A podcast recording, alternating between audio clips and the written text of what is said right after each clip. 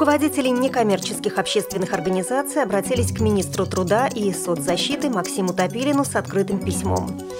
В Московском центре мониторинга общественного мнения работают инвалиды по зрению. В спортивной школе города Дубровица занимается 32 ребенка с поражением опорно-двигательного аппарата и нарушениями зрения и слуха. Далее об этом подробнее в студии Наталья Гамаюнова. Здравствуйте. Здравствуйте. В Международный день инвалидов руководители некоммерческих общественных организаций, Ассоциации родителей детей-инвалидов и волонтеры, выступающие в защиту прав инвалидов, опубликовали открытое письмо на имя главы Министерства труда и социальной защиты Максима Топилина с просьбой привести нормы российского законодательства в области защиты прав инвалидов в соответствие с принятыми Россией международными актами. Поводом для обращения стали интернаты, где в условиях, которые трудно назвать человеческими, пожизненно заключены дети и взрослые с умственной и физической инвалидностью. Проблемы бесчеловечного отношения к людям с ментальной инвалидностью, проживающих в социальных стационарах, состоят в несовершенстве российского законодательства и в отсутствии общественного контроля над деятельностью этих учреждений, пишут представители некоммерческих организаций. Они требуют законодательного закрепления прав инвалидов инвалидов на получение таких социальных услуг, которые позволят им избежать помещения в интернат, если они самостоятельно не могут удовлетворять свои жизненные потребности.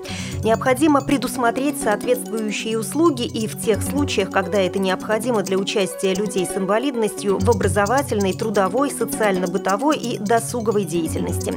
Особенно важно, чтобы закон устранил основные причины нарушений прав инвалидов, уже помещенных в интернаты, считают представители некоммерческого сектора. Авторы открытого письма считают своевременным и необходимым разработку комплекса мер по изменению всей существующей системы интернатного содержания с принятием соответствующей федеральной программы. Под обращением подписались 50 руководителей общественных организаций.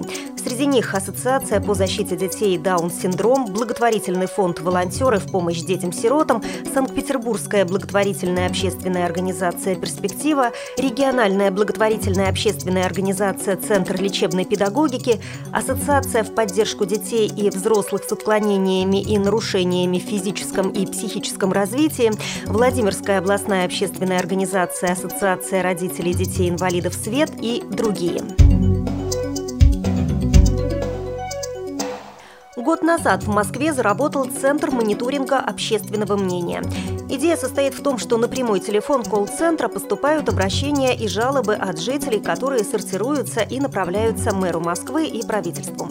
Обратная связь помогает увидеть реакцию москвичей на инициативы чиновников, а люди могут предложить свои варианты улучшения жизни в столице. Проблемы, на которые жалуются москвичи, меняются в зависимости от времени года, но всегда 70-80% звонков – это жалобы на работу ЖКХ. Обращаются в центр не только пожилые москвичи, но и молодежь и люди среднего возраста. Центр мониторинга общественного мнения должен стать не просто частной жалобной книгой, а механизмом выявления общегородских и районных проблем. Для этого регулярно проводятся соцопросы среди москвичей. Всего за год операторы сделали 3 миллиона звонков. Сегодня в центре работают 324 человека, большинство из которых инвалиды по зрению. Для операторов в центре созданы специальные рабочие места с оборудованием для слабовидящих. Будущие работники проходят бесплатную подготовку, учатся грамотно вести переговоры и печатать на компьютере. Центр мониторинга общественного мнения работает круглосуточно.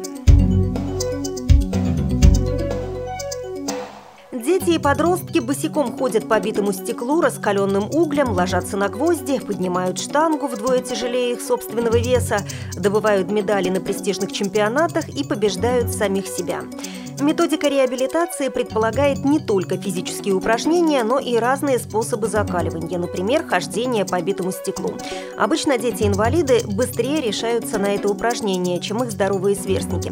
Таким образом, они преодолевают свой страх и становятся сильнее, прежде всего духовно, рассказывает создатель клуба, автор методики инвалид Петр Веленец. Сегодня в спортивной школе города Дубровица занимается 32 ребенка с поражением опорно-двигательного аппарата и нарушениями слуха и зрения. И тренируются они наравне со здоровыми воспитанниками. Вы слушали информационный выпуск.